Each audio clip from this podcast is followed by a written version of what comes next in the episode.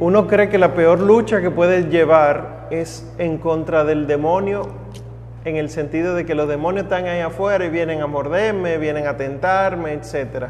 Y uno realmente en ocasiones, como uno no tiene una fe todavía bien fuerte, uno cree que eso es lo peor, sea ya por las películas de Hollywood o por los testimonios. Uno dice, bueno, yo no me atrevo, yo de mi cama, yo no me levanto a las 3 de la mañana.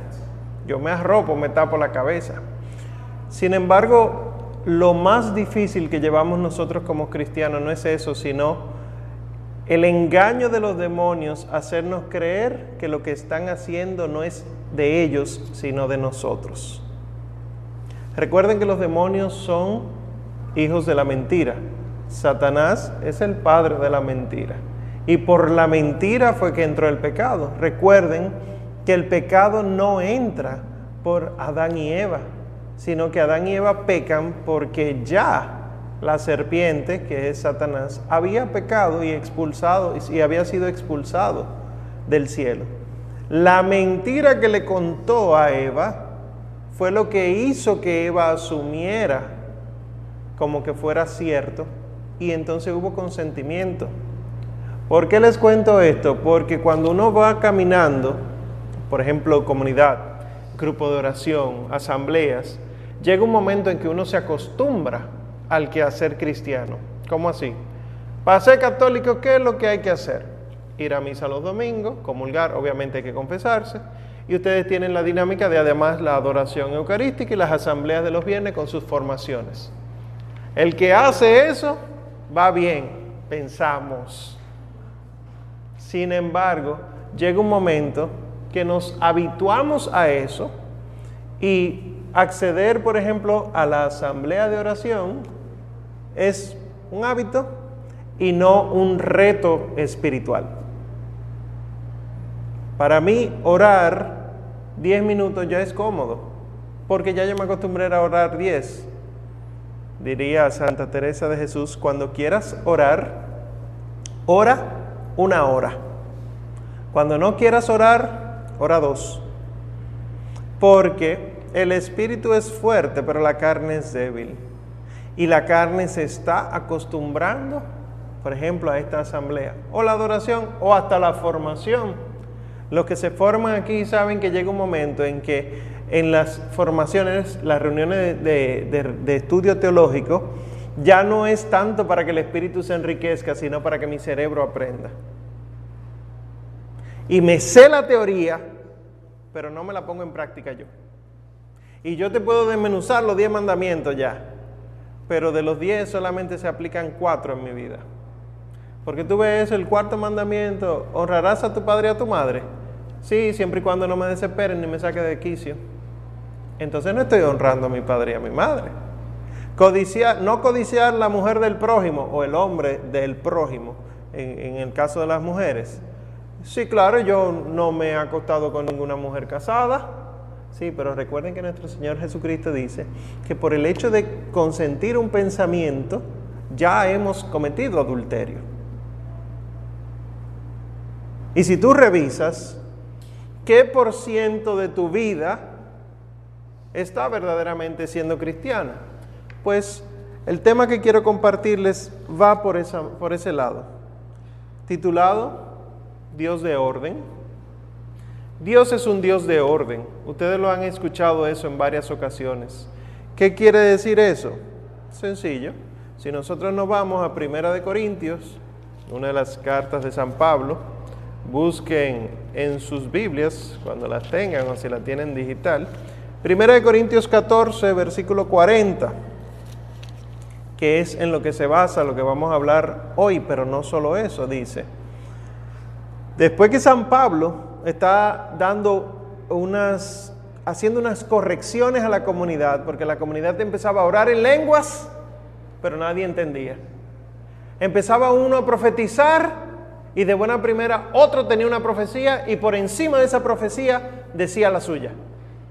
Entonces San Pablo va corrigiendo y llega un momento que dice lo que tenemos en el versículo 40 del capítulo 14, pero hagan todo con decoro y orden.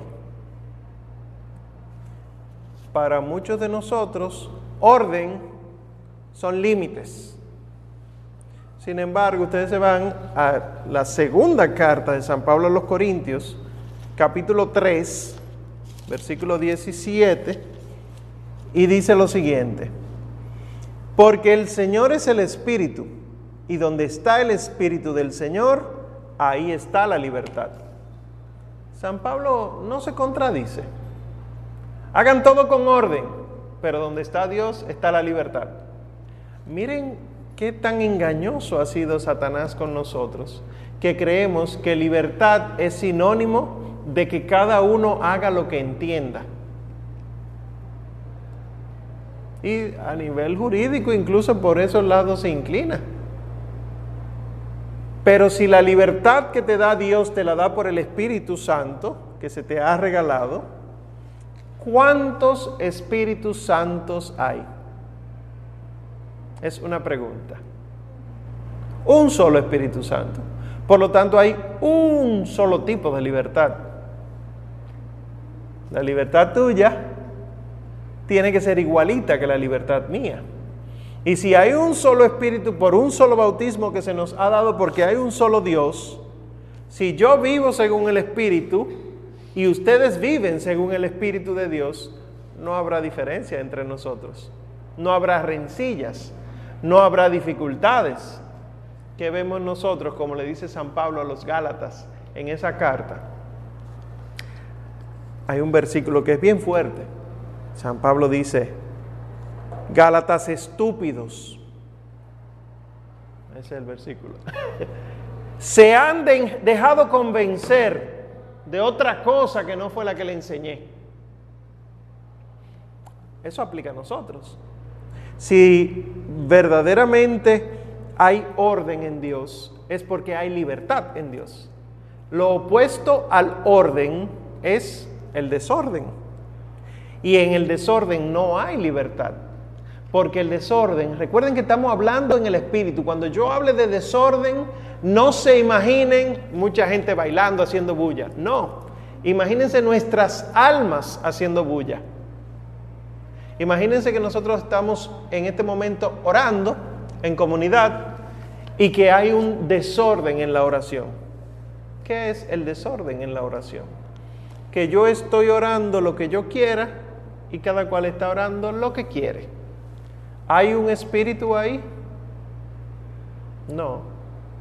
Y si no hay unidad de espíritu, puedo decir, y miren, esto lo van a responder ustedes, ¿puedo decir que Dios está actuando en esa oración? No vamos a responder. Vamos a discernir porque a veces nosotros nos acostumbramos a estos encuentros y sacamos a Dios fuera. Dios es el menos invitado en nuestras asambleas. Si nos vamos al libro del Génesis, Génesis capítulo 1, eh, miren, si hay unos cuantos versículos de la Biblia que hay que aprenderse, es Génesis 1.1, igual que Juan 1.1. Pero Génesis 1.1 dice, en el principio creó Dios los cielos y la tierra. Pero miren lo que dice el versículo 2. La tierra era caos y confusión y oscuridad por encima del abismo y el espíritu o viento de Dios aleteaba por encima de las aguas. Génesis 1 del 1 al 2. Dios crea, pero lo que hay antes de él empezar a decir, y dijo Dios, es caos. Fuera de Dios no hay orden. En Dios, y no lo voy a leer entero porque es el capítulo 1 entero más el versículo 1 del capítulo 2, Ustedes lo conocen, el relato de la creación. Y dijo Dios, sea la luz, y fue la luz, y separó las tinieblas de la luz. Y luego dice que hay una lumbrera, una que gobierna el día y otra que gobierna la noche. Está Dios dando un orden. Y tan perfecto es el orden, no, tampoco me meteré en asuntos científicos, pero tan perfecto es el orden justamente hoy hay un eclipse eh, que no se está viendo en nuestro país, pero sí en otras partes del mundo, que nos deja entender, en este caso es un eclipse lunar, pero en el eclipse solar nos deja entender algo asombroso. cuando la luna pasa entre la Tierra y el Sol, el tamaño de la luna coincide perfectamente con el tamaño del Sol. Y los tamaños reales entre ellos son sumamente diferentes, pero estamos a, la distancia específica para que eso ocurra. Y dirá alguno, bueno, pero eso no es nada, eso es coincidencia. ¿Qué total que hace la luna cuando está en eclipse? Todavía no sabemos, pero sí sabemos que la luna está a una distancia específica del planeta Tierra como para generar atracción del agua y surgen las mareas. Y las mareas hacen que hayan ciclos, circulación de agua fría y caliente en algunas partes del, del mundo que hace entonces que el agua esté constantemente subiendo y bajando, reciclándose diríamos, y eso permite que haya vida. Si no, no tuviéramos luna, no habría eso. Y no eso, si tuviéramos dos lunas, no habría de eso. Vemos películas y leemos libros de ciencia ficción, muy chulo uno imaginarse la, puesta del sol, el ocaso, y que se vea ahí los anillos de Saturno y que se vea una luna verde. Sí, pero hace rato que hubiéramos desaparecido. Porque si Saturno estuviera así de cerca de la Tierra, la atracción fuera tal que la gravedad de Saturno, de Saturno atraería a la Tierra. Y no estaríamos aquí tantos millones de años como dicen la, la teoría de la evolución. ¿Por qué les cuento esto? Porque siendo Dios un Dios de orden, es porque Él, dando el orden, generó la vida. Si el planeta Tierra hubiera sido solo agua, no se llamaría tierra, se llamaría agua. Pero no habría seres vivos terrestres. Y diría alguno, bueno, pudiéramos haber sido acuáticos, como Aquaman, es una opción. Pero entonces se imaginan todo lo que implica el proceso de la salvación que llega a su culmen con nuestro Señor Jesucristo. ¿Cuál hubiera sido la muerte de nuestro Señor Jesucristo? Una crucifixión abajo del agua no funciona mucho. No porque la idea es que se asfixie, pero abajo del agua él no va a estar colgando. Y la Eucaristía, ¿qué hubiera instituido él? Alga. Y, y, nos llega una serie de cosas que, siendo la tierra así, en, ese imaginario, entonces como quiera tendría un, un orden. ¿Por qué? Miren ahora. Nosotros lo que respiramos es justamente lo que las plantas desechan cuando ellas toman lo que nosotros desechamos en el aire. Ellas cogen su CO2, hacen su, esto lo saben ustedes mejor que yo, la, fotosíntesis por la clorofila en los cloroplastos, y entonces lo que expulsan es oxígeno, de memoria se lo saben, ese ciclo, se los, eso es del colegio. Liberan oxígeno, liberan moléculas de oxígeno que de alguna manera que el ser humano todavía no ha comprendido, la atracción que tiene, la fuerza gravitacional que tiene el planeta Tierra, incluso con el oxígeno, hace que en las capas más superiores no se escape, pero que esa molécula de O2 se convierta en molécula de O3. Y el O3, ozono, protege contra los rayos ultravioletas del Sol. Y el oxígeno no es el gas más abundante de la atmósfera terrestre. Eso se lo saben también, que es el nitrógeno. Sin embargo, la función de los compuestos nitrogenados en nosotros es fundamental. Por ejemplo, esto es sabiduría de campo, diríamos, pero ya no es de tan campo. Si te pica un agua viva, una medusa en el, en el mar, tú te, hay que orinarte arriba ¡Qué asco! Bueno, la orina está compuesta de urea y la urea es un compuesto nitrogenado.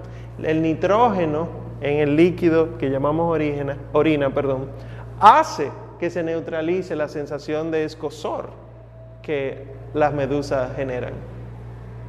¡Qué coincidencia! ¿Por qué nosotros expulsamos agua en la orina y no expulsamos otra cosa? porque resulta que el oxígeno que respiramos lo que hace es juntarse con el hidrógeno que generan nuestros músculos y, oh sorpresa, H2O. Dije que no me iba a meter en ciencia. Pero fíjense qué tan ordenado es Dios.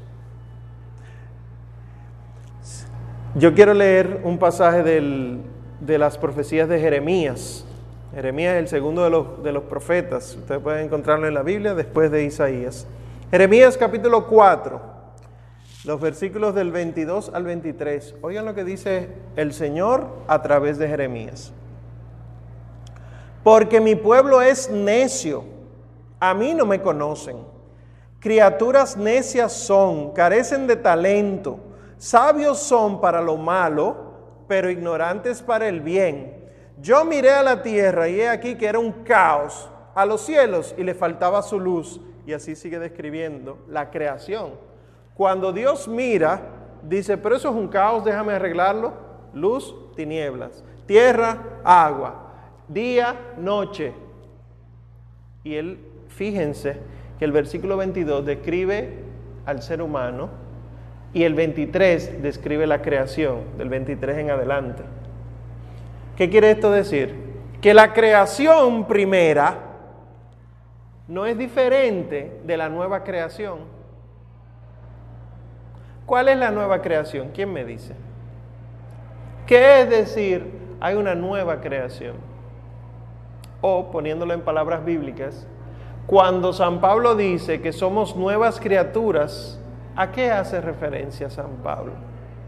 Somos hijos de Dios, claro, por adopción, pero porque nuestro Señor Jesucristo nos engendró. En la cruz, nuestro Señor, de Él brota agua y sangre. Y de esa agua y esa sangre nacen los sacramentos, nacemos nosotros que somos iglesia, fíjate que en el bautismo a ti te echan agua. Fíjate que en la Eucaristía el Padre mezcla el vino con el agua. Fíjate que hay incluso un bautismo que si, sin tú haber sido bautizado con agua, tú defiendes la fe hasta la muerte. Se llama bautismo de sangre. Y no hay mayor testimonio de fe, dice nuestro Señor Jesucristo. No hay amor más grande que dar la vida por sus amigos. Entonces, en la cruz, en el árbol, voy a hacer la comparación de la primera creación con la nueva creación, en el árbol primero colgó el fruto del pecado en el árbol, segundo, que de por sí es el primero, quien cuelga es el fruto de la salvación. Por una mujer entró el pecado y llegó al hombre. Por una mujer entró la gracia, Santísima Virgen María, y se nos dio el Hijo del Hombre. Por un hombre entró el pecado al mundo, por un hombre vino la salvación. Nosotros vemos que cuando buscamos el fruto del árbol de la cruz, eso ustedes lo han oído en, Semana Santa. Mirad el árbol de la cruz. Es un árbol. No es coincidencia que el Señor Jesucristo haya muerto crucificado en un madero. No era la única manera que los romanos mataban. Los romanos mataban de montones de formas. Ellos decapitaban porque tenían espadas. Ellos apedreaban, o sea, lapidaban porque era algo común. Incluso los judíos utilizaban esa muerte. Pero la muerte de cruz fue algo que Dios preparó para sí mismo para recordar que ese primer árbol, que era la razón por la que entró el pecado, porque nos, dio la gana, iba a tener algo que iba a anular ese pecado. Y por eso el Señor Jesucristo dice en el Evangelio según San Juan, cuando yo sea levantado, así como la serpiente en el desierto, atraeré a todos hacia mí. Es que no va a haber nadie que se salve sin Jesucristo. El que no busca de Cristo con sincero corazón, no se salva. Este orden implicó paciencia de parte de Dios, porque tuvo que surgir la fe monoteísta porque, en Abraham, porque tuvieron que padecer ellos la esclavitud de Egipto y cruzar por el agua para llegar a la tierra prometida, el bautismo, el Jordán. Cruzaron el Mar Rojo y luego el Jordán. Pero luego tuvieron que ser ellos deportados a Babilonia porque se portaron mal y asimismo nosotros, aún siendo bautizados, somos nosotros mismos autodeportados. Tú y yo nos esclavizamos en el pecado por lo primero que dije, porque me acostumbro a estas cosas. Y por ejemplo, ¿qué sucede?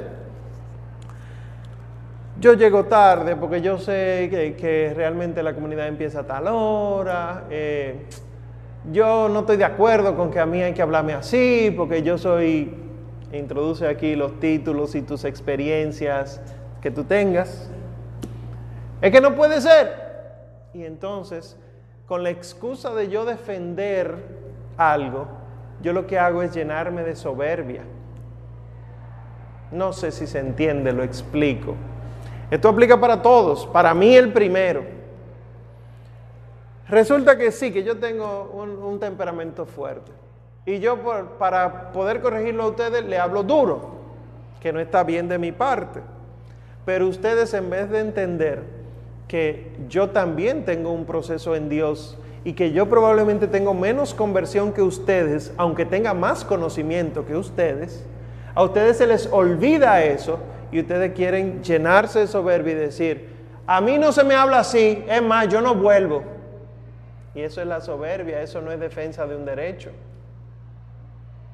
Y eso no es aquí, eso es en la casa, eso es en la familia, eso es en la misa. Cuando a ti, por ejemplo, se pone otro ministro al lado del Padre para dar la comunión porque la fila es larga y a ti te dice, ven con el ministro y tú que no, que tú quieres comunicar con el Padre. Es humildad, es soberbia, es ser correcto, ¿Cuál es el discernimiento? El Espíritu es el que nos permite discernir. Entonces, si seguimos leyendo el capítulo 4, nos damos cuenta que Dios permite el mal. Y luego nos vamos al capítulo 5, y ese sí me interesa que lo leamos. El capítulo 5 de Jeremías dice lo siguiente. Recorran las calles de Jerusalén y miren bien y entérense Busquen por sus plazas a ver si topan con alguno que practique la justicia, que busque la verdad, y yo la perdonaría. Pues si bien dicen por la vida de Yahvé, también juran en falso. Oh Yahvé, tus ojos no son para la verdad. Les heriste, mas no acusaron el golpe. Acabaste con ellos, pero no quisieron aprender. Endurecieron sus caras más que peñascos. Rehusaron convertirse. Yo decía, naturalmente, el vulgo es necio, pues ignora el camino de Yahvé, el derecho de su Dios. Voy a acudir a los grandes, a hablar con ellos, porque esos conocen el camino de Yahvé, el derecho de su Dios. Pues bien, todos a una habían quebrado el yugo y arrancado las coyundas. Por eso los herirá el león de la selva, el lobo de los desiertos los destrozará, el leopardo acechará sus ciudades, todo el que saliere de ella será despedazado, porque son muchas sus rebeldías y sus apostasías son grandes. Eso da miedo. Pero miren cómo empezó diciendo, busquen en las plazas, busquen en la calle, diría ahora, busca en tu comunidad, a ver si hay alguien que está practicando la justicia de verdad. Si Dios viene aquí, nuestro Señor Jesucristo, el Padre el Espíritu Santo entran y se sientan ahí, uno no se da cuenta que son ellos, pero tú ves que son personas como que imponentes. Y en medio de esto, ellos se quedan mirándote a ti. ¿Qué tú sientes? Porque el que nada debe, nada teme. Nuestro Señor Jesucristo se sienta aquí. Vamos a ver, ¿cuántos años que tú tienes en esto ya? Mm. ¿Y cómo está tu corazón? Mm. Ok. ¿Y cuánto tú crees en mí? Si yo te digo, ven, vámonos, ya vámonos para el cielo. Tú eres de lo que me va a decir, no, espérate, que yo tengo que terminar la maestría, yo tengo que trabajar y producir. No, yo diría, no hay un padre. Ajá. No hay un padre para confesar. Eh, mira, eso es otra prédica de, de la, las lámparas, la Virgen es prudente y la necia, la lámpara encendida. Eso es otra prédica. Pero mira, es que el juicio está aconteciendo ahora, dice nuestro Señor Jesucristo en un momento. ¿Por qué? Porque por la manera que tú y yo tenemos de creer la fe, ya estamos siendo eh, ajusticiados, diríamos. Ya estamos siendo pasados por juicio. ¿Por qué? Porque yo, Omar Arbaje, resulta que soy el mismo del año pasado. Y mi fe no ha crecido ni Y el mismo de hace dos años, y el mismo de hace tres años. Es más, no el mismo. Soy peor porque yo estoy acomodado ahora. ¿Por qué? Porque hay que ir a la comunidad. Hay que ir los viernes a las 8, 7, a las 7. Y me preguntan, ¿y por qué, Omar? Porque sí, porque hay que ir, porque esas son las normas. ¿Y por qué? Bueno, porque eso fue lo que todos acordamos, ¿o no? Ajá, pero ¿por qué lo acordamos? Sencillamente porque es ley. ¿Acaso fue hecho el hombre para el sábado o el sábado para el hombre? Y no estoy diciendo aquí lo que dirigen destellos de Cristo, estoy diciendo tú en tu realidad. ¿Qué tan cristiano eres en ese sentido? ¿Y qué tanto orden hay? Mira, lo que va a hacer ya ve Dios, pero ese es uno de los grandes pecados, que somos tercos para convertirnos. Que la semana pasada el Padre en la homilía dio una palabra que me dio durísimo. Yo lloré en mi casa, yo publiqué un tweet y una historia en WhatsApp de eso, increíble pero resulta que el martes el jefe me la quilló todita. El profesor fulano me sacó y no puede ser. Y resulta que mañana, pasado mañana, el domingo, cuando vayamos a misa, el padre va a tener que decir la misma palabra para que hagamos caso. Primer pecado, nosotros somos tercos para convertirnos. Si seguimos leyendo los versículos del 7 al 9, dice, ¿Y cómo tú crees que yo te voy a perdonar por eso? Tus hijos me dejaron y juraron por el no Dios.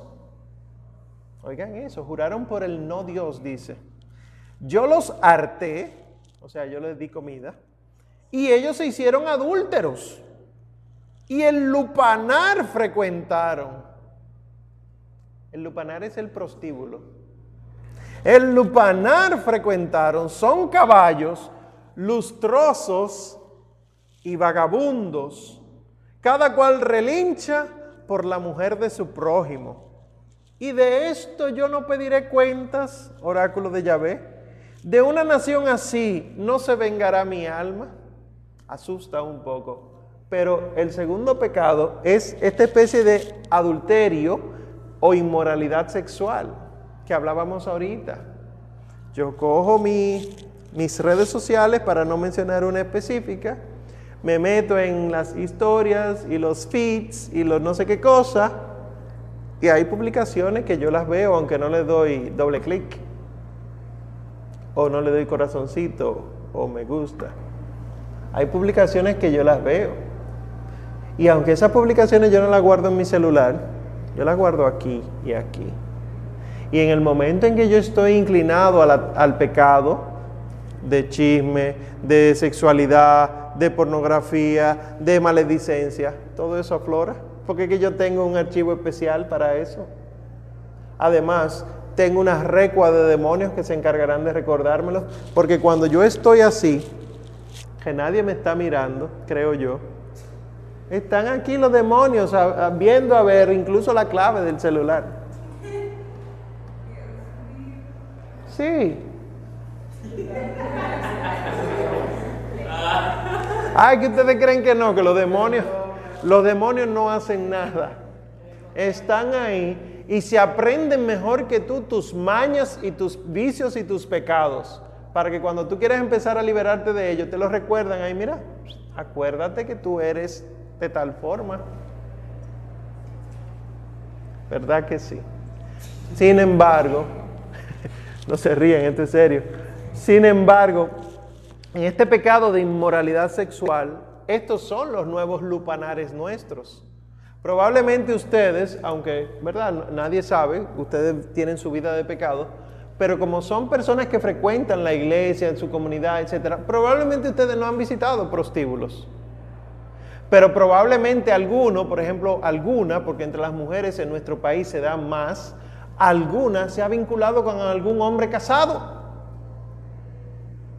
que quizá no ha llegado a nada, pero es que no tiene que llegar a las relaciones sexuales para hacer adulterio, ya lo dijo el Señor. Por el hecho de desear tener un hombre así, sostener conversaciones, aunque sea de yo te quiero mucho, ya es adulterio. Y lo mismo los hombres con las mujeres. Y cualquier realidad. Esos son los nuevos prostíbulos nuestros. No hay que ir a visitar esas casas con bombillos rojos. Porque es que ya nos, nos lo sirven en las redes sociales.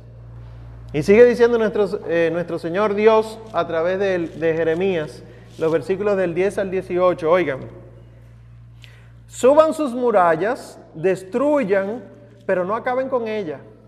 Quiten los sarmientos porque no son de Yahvé. Porque bien me engañaron la casa de Judá y la casa de Israel, oráculo de Yahvé. Renegaron de Yahvé diciendo, no, Él no cuenta. No nos, no nos sobrevendrá daño alguno, ni espada ni hambre veremos. Oigan, voy a hacer una pausa ahí. Oigan que nosotros decimos eso. No, hombre, Dios es muy misericordioso. Él sabe que yo soy pecador. Él sabe que yo peco de eso. Mi problema siempre ha sido el chisme, las mentiras. Él, él no me va a culpar porque Él sabe cómo yo soy. Miren lo que dice aquí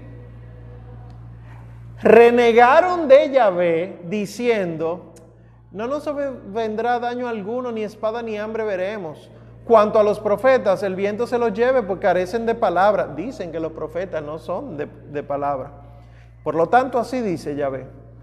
El Dios Sebaot, así les será hecho. Por haber hablado ellos tal palabra, o sea, los profetas dijeron esa palabra, He aquí que yo pongo las mías en tu boca como fuego y a este pueblo como leños y los consumirá. He aquí que yo traigo sobre ustedes una nación de muy lejos, oh casa de Israel, oráculo de Yahvé, una nación que no mengua, nación antiquísima aquella, nación cuya lengua ignoras y no entiendes lo que habla, cuyo carcaj es como tumba abierta, el carcaj es donde se meten las flechas, es como tumba abierta, todos son valientes pero miren, es diciendo que lo que viene es fuerte, no hay manera de tú eh, sobrellevarlo. Comerá tu mies y tu pan. Se comerá el pan y también el trigo de donde tú haces el pan. Comerá tus hijos e hijas. Comerá tus ovejas y vacas. Comerá tus viñas e higueras. Con la espada destruirá tus plazas fuertes en que confías. Por lo demás, en los días aquellos, oráculo de Yahvé, todavía no acabaré con ustedes. Nosotros mentimos y nosotros decimos, esta gente, el padre dijo algo, pero como yo no confío en el padre, porque yo conozco que el padre ha estado de mujeriego, o que yo conozco que fulanita no tiene moral para corregirme, pues eso que habla no es palabra de Dios. Pues nosotros negamos a Dios cuando estamos así. Y negar a Dios es no salvarse. Y no solamente renegamos de Dios, sino que los siguientes versículos del 19 al 24 dicen, cuando dijeran ustedes, ¿por qué nos hace Yahvé nuestro Dios todo esto? ¿Por qué si yo voy tanto a mí se me pasan cosas tan malas? Le dirás, lo mismo que me dejaron a mí y sirvieron a dioses extraños en su tierra, así servirán a extraños en una tierra extraña. Si tú y yo decimos que Dios no nos va a castigar, Dios lo que va a permitir es el castigo para que veamos a Dios. Claro, esto es el que se porta mal. Le estoy hablando esta parte porque normalmente en nuestras prédicas no nos gusta hablar estas cositas. Nos gusta un Dios que pasa mano, que nos besa, nos carga, nos mima y una lechita para la niña y un caramelito para el niño. Sí, es verdad, cuando estamos con Él. Pero cuando no estamos con Él, viene la calamidad y creemos, Dios nos ha abandonado. No, tú mismo te sacaste los pies de parte de Dios. Y sigue diciendo, anuncien esto a la casa de Jacob y háganlo oír en Judá. ¡Ea! Oigan esto, pueblo necio y sin seso, sin cerebro. Ese Dios que está diciendo eso. Tienen ojos y no ven, orejas y no oyen. A mí no me van a temer, oráculo de Yahvé. Delante de mí no temblarán, que puse la arena por término al mar, límite eterno que no traspasará. Se agitará, pero no lo logrará. Mugirán sus olas, pero no pasarán. Pero este pueblo tiene un corazón traidor y rebelde. Traicionaron llegando hasta el fin y no se les ocurrió decir, Ea, temamos a Yahvé, nuestro Dios, que da la lluvia tempranera y la tardía a su tiempo, que nos garantiza las semanas que regulan la siega. No solamente negamos a Dios, sino que hasta el temor de Dios lo olvidamos. Hay veces que hasta los principios los olvidamos. Y voy a mi grupo, por ejemplo, en la universidad, yo me reúno con la mayoría de ustedes porque somos más o menos contemporáneos, nos vemos fuera de aquí. Hace poco hubo un festival de comida y todo el mundo fue hacia allá. ¿Y qué tan católicos fuimos en esos sitios? No solamente el pecado de la gula, eso es otra prédica, sino el de la coherencia. Porque yo voy a ese tipo de actividad, tengo que vestirme como el mundo dice que se viste para ese tipo de actividad. Porque mi lenguaje es puro y casto solamente aquí, pero ojalá tú hubieras escuchado lo que yo voceaba allá en el malecón. Estas son incoherencias que acaban con, el temor de Dios. ¿Cómo así, Omar? Pero yo todavía temo a Dios. En ese momento parece que no te importaba tu salvación. Es eso lo que estoy tratando de decir. Que nosotros descuidamos la salvación para complacer un grupito y luego entonces yo sentir un vacío. Wow, ¿qué? Ah, pero hasta sin voz me quedé, ya no puedo hablar hoy. O sea, muchísimo.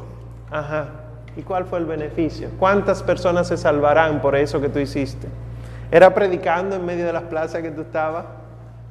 Porque pudo haber sido, nadie sabe. A mí me ha tocado en medio de revolú que alguien me dice, ay Omar, yo tengo un problema, yo quiero hablar contigo. Yo no le voceo, yo hablo con la persona.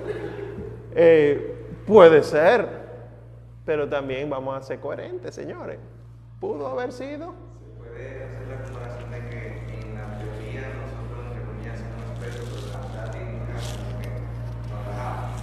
Sí, pero no es que somos malos, sino que por la costumbre, así fue que empecé la prédica, por la costumbre no nos damos cuenta que estos espacios espirituales son gracia.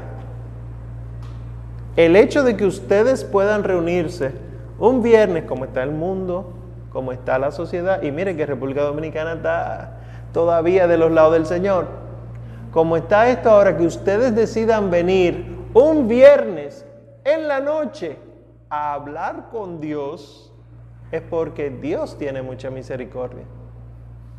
Porque esto es más fácil que lo cierren. Porque el costo para mantener funcionando este, este solo salón, que la electricidad, que el espacio, que nosotros mismos no lo solventamos.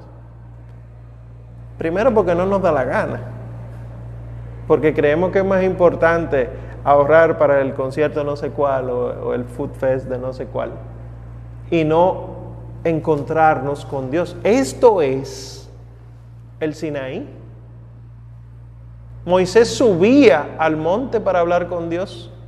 Ustedes suben aquí, esto es un buen ejemplo, a este salón ustedes suben, pero es hablar con Dios. Y esto es lugar sagrado.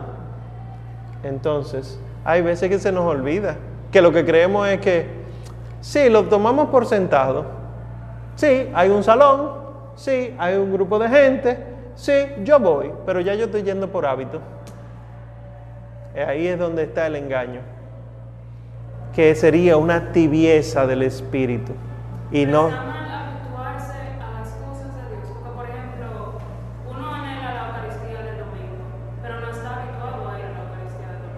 Pero e- eso es... Entonces, la alegría del hábito es como el hábito, como cuando al- alguien, no conoce primero, se habitúa a rezar el rosario diario y ya no le pesa. O sea, llegar a ese punto donde, donde por fin el hábito ya no es el pecado que te enseñaron, sino lo, lo bueno que tú aprendiste. Claro. ¿Cómo puede eso también tornarse en algo negativo? Es negativo cuando nosotros nos ponemos a nosotros como el centro. ¿Cómo así? Ya yo tengo el hábito de rezar el rosario, como tú dices. Yo estoy diciendo, bravo arcilla, lo lograste. En vez de decir, alfarero, qué bien tú trabajas la arcilla. Ese es el riesgo. Si, como decías tú tomando tu palabra, si nosotros nos habituamos a las cosas de Dios, las cosas de Dios son eternas. Por lo tanto, aquí en la tierra, una vez hay un hábito, tenemos que romperlo para buscar otro nivel de ese hábito y otro nivel de ese hábito. Ya no es cuántos rosarios rezo, llegará un momento que sea así, sino cuánta fe yo tengo al rezar el rosario. Si yo de verdad estoy enamorado de nuestro Señor Jesucristo y de su vida, Contemplar su vida es un deleite. El rosario es contemplar la vida de Cristo, ¿verdad? Pues entonces, a mí no debería pesarme rezar los cuatro misterios del rosario. Los cuatro, ¿verdad? De gozo, gloria, luz y dolor. En un solo momento. Porque debe ser un deleite. ¿Qué pasa? Que tenemos la concupiscencia. Es cierto. Pero muchos nos gusta decirnos es que yo siempre tendré la concupiscencia. Y no permitimos que Dios obre. Y por eso somos mediocres e irresponsables. Siendo católicos, comprometidos, decimos nosotros, y por ejemplo no nos damos cuenta, por ejemplo, que esto es sumamente común, la impuntualidad, y no es porque está llegando, lo iba a decir antes de que llegaras, pero la impuntualidad es un pecado contra la virtud de la justicia. Pero nosotros ni siquiera nos acordamos que la justicia es una virtud. Una virtud cardinal. Que nos lo explica la iglesia a través del catecismo y dice, ser justos es darle a cada cual lo que necesita. No solo lo que merece, sino lo que necesita realmente. Y cuando yo no soy justo con el tiempo de los demás, yo soy impuntual, yo cometí el pecado contra la, contra la justicia. Yo soy injusto desde la virtud. Es verdad que entre los dominicanos existe un mal hábito, por favor no me lo aplaudan, es un mal hábito de la impuntualidad, pero eso no quiere decir que nosotros tengamos que, seguir así, porque Dios no, no lo puede todo entonces. Si Dios a un dominicano no le cambia la impuntualidad, Dios no es todopoderoso. Y si no lo es,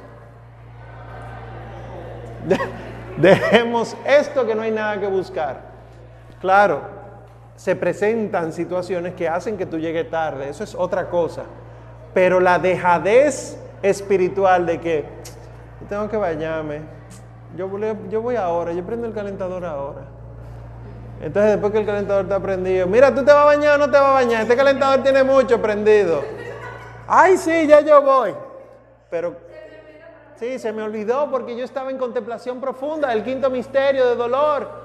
No, usted estaba tirado en su cama o sentado o en el celular pegado dos horas en el Instagram, lo cierra, lo abre, lo cierra, lo abre, lo cierra, lo abre. Dos aplicaciones tú usas en el celular. Mire. Eso, eso, es vicio, pero bueno. Por fin te bañas, sales de bañarte y empiezas a vestirte, pero te distraes. En ropa interior, porque tú estás trancado en tu habitación. Tú te pones a ver si me pongo esto, no me pongo esto. Chale, mira, yo tenía que. Yo, esto yo puedo usarlo para el cumpleaños de Fulano. Mami, que me planchan el pantalón, no sé qué cosa. Y dura tú 30 minutos para vestirte. Por fin, no estoy describiendo a nadie, ¿eh? por, por, fin te viste, por fin sales. llegas en carro propio o no. Y te quedas hablando allí en el parqueo, saluda, ay, ¿cómo tú estás? Ay, sí, sí, yo voy tarde al grupo, pero te quedas hablando ahí. Entonces, ¿dónde están las prioridades con respecto de los demás? Esa es solo la impuntualidad. Asimismo, nosotros le faltamos el respeto a las personas por medio de otras. Por ejemplo, nosotros nos apegamos a lo material, dice Jeremías. En los versículos 25 al 29, oigan lo que dice. Todo esto lo trastornaron sus culpas y sus pecados le privaron del bien. Porque se encuentran en mi pueblo malhechores, preparan la red, como paranceros montan celada, hombres son atrapados, como jaula llena de aves, así están sus casas llenas de fraude. Así se engrandecieron y se enriquecieron, engordaron, se alustraron, ejecutaban malas acciones y la causa del huérfano no juzgaban y el derecho de los pobres no sentenciaban. Y de esto no pediré cuentas porque estamos tan y tan y tan acostumbrados ya a lo material que el tener esto arriba ya es una necesidad. Y yo veo a alguien sin ropa en la calle y yo no pienso darle la que yo tengo puesta, sino yo tengo que llegar a sacar ropa de mi closet. Cuando yo vuelva se lo voy a dar a alguien. Miren, y todos estamos en este proceso de transformación, porque no estoy diciendo que yo tengo la fuerza para hacerlo, a mí me falta conversión. Pero ¿por qué esto es tan indispensable para mí, el que yo tengo puesto? Omar, pero uno no puede acabar con la ley del pudor y la coherencia. ¿Cómo yo voy a salir en cuera ahora, en cuero? No, pero tú sabes que hay algo en tu carro que las mujeres, la pashmina, la, la estola, la bufanda, que siempre tienen. O la sombrilla. Tú andas en tu carro, los que tienen carro, hay un aguacero, tú ves gente mojándose, tu sombrilla tú no la estás usando, regálasela. ¿Cómo es posible, Omar? regalar mi sombrilla para que para que el otro no se moje. Es que me falta conversión. Y esto no lo vamos a lograr mañana, pero tampoco pasado mañana si no nos ponemos en esto. Es que hay gente que verdaderamente, de aquí que tú le encuentras que se van a las 11 de la noche a pie y tú la ves ahí en la avenida esperando carro y tú sales, ay, yo voy a orar por esa persona para que llegue su carro público rápido.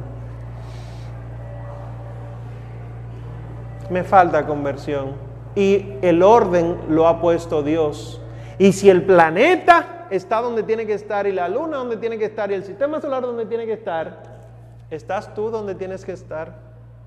Esta es la pregunta que ojalá fuera del millón, sería la pregunta de la salvación.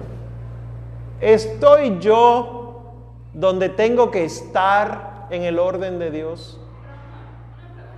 Cuéntame.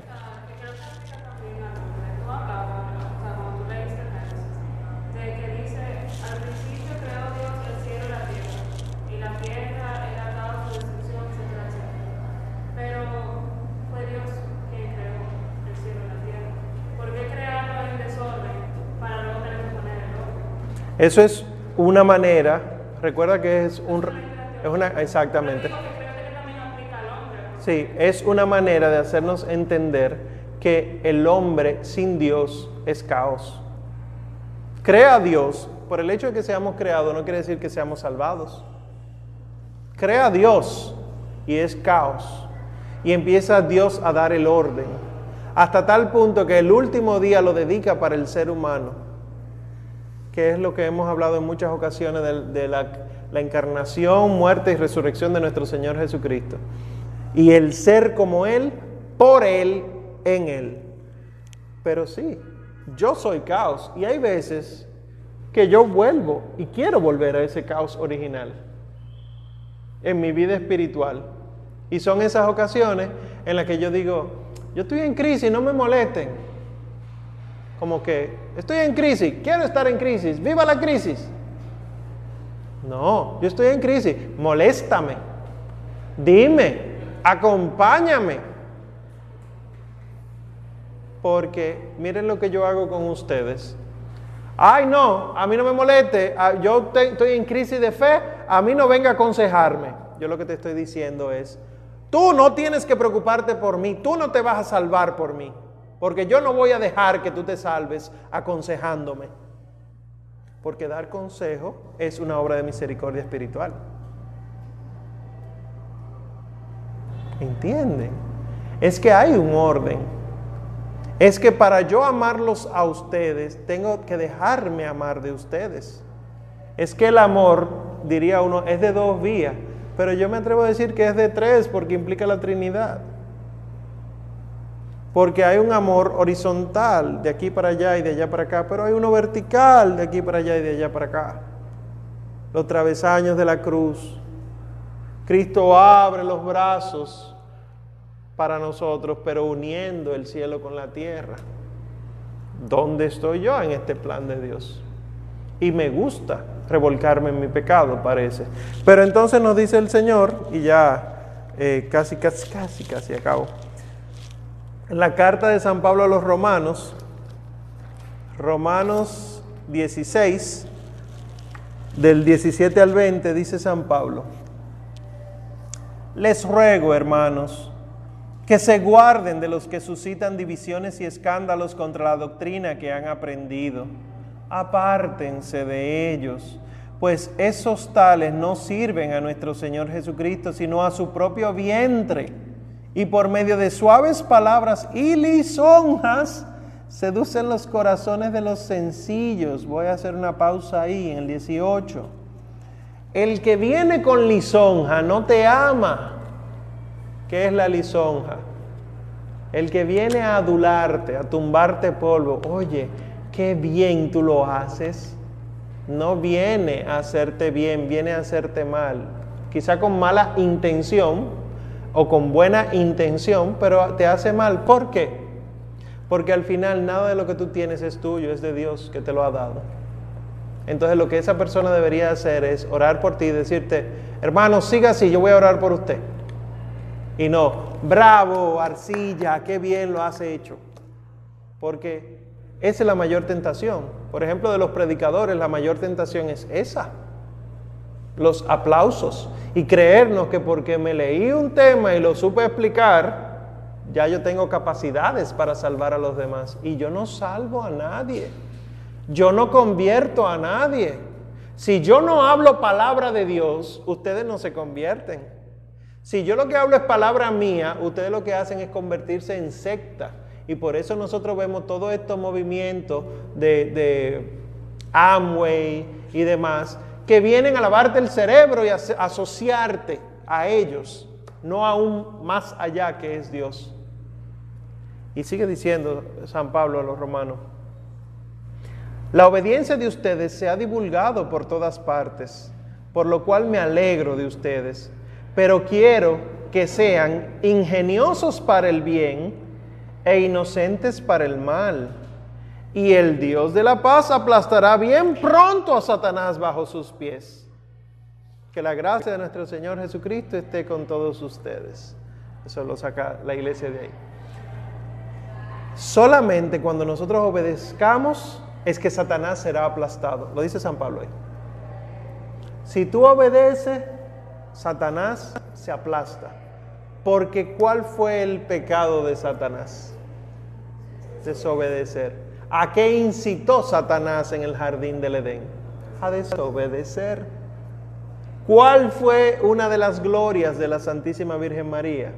Obedecer. Y la palabra obedecer viene del latín ob audire, que significa saber oír, saber escuchar. Saber escuchar es que en todas estas palabras que hemos hablado hoy tenemos que reconocer que al final, como dice San Juan el Bautista en el Evangelio según San Juan, es necesario que Él crezca y que yo disminuya. No sé si conocen ese pasaje. Solamente lo dice en el Evangelio de Juan. San Juan el Bautista dijo eso. Yo vengo a predicar un bautismo de conversión, pero es necesario que yo disminuya y que Él crezca, porque Él es el importante. Yo solamente soy la voz que habla en el desierto.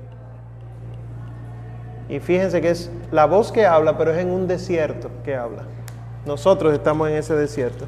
Y diría el Evangelio de hoy, no sé si lo habrán leído, que el que escucha la palabra de Dios y la pone en práctica, ese es el que deja la apostasía, dice la primera lectura. Escuchar y poner en práctica es el que deja la apostasía, la, fe falsa. Diría el Evangelio de mañana y la primera lectura de mañana que el trigo y la cizaña hay que dejar que crezcan juntos. ¿Pero por qué? Porque hay veces que nosotros como trigo no nos interesa dar fruto. Y entonces tienen que dejarnos hasta el final para darnos un chance de dar fruto de lo terco que somos. Pero qué bueno es Dios que tiene esa misericordia y esa esperanza. Deja que el trigo y la cizaña crezcan juntos, como dice el Evangelio, pero es para que nosotros demos obras de justicia para todos, dice la primera lectura de mañana. Y el Santo Evangelio del domingo y la segunda lectura del domingo dicen que la única manera, ese es el Evangelio, que nosotros podemos acercarnos a la mesa de la comunión, o sea, la, Eucaristía, es el Evangelio. La primera lectura dice que es soportándonos, soportándonos mutuamente y haciendo el esfuerzo de mantener la unidad. Si ustedes se encargan de dividirse entre ustedes, están dándole paso al demonio. ¿Cómo yo participo de eso? Repito, cuando yo le falto el respeto a la gente, hablo mal detrás de ella, rompo con el orden de Dios. Yo tengo, y esto nos da trabajo entenderlo, yo tengo el jefe, la cabeza, el papá que Dios quiso que yo tuviera. El profesor incómodo, el jefe desgraciado, ese es el que Dios quiso que yo tuviera. ¿Por qué? Porque solamente en esas situaciones es que Dios se hace grande y aprendemos de virtudes.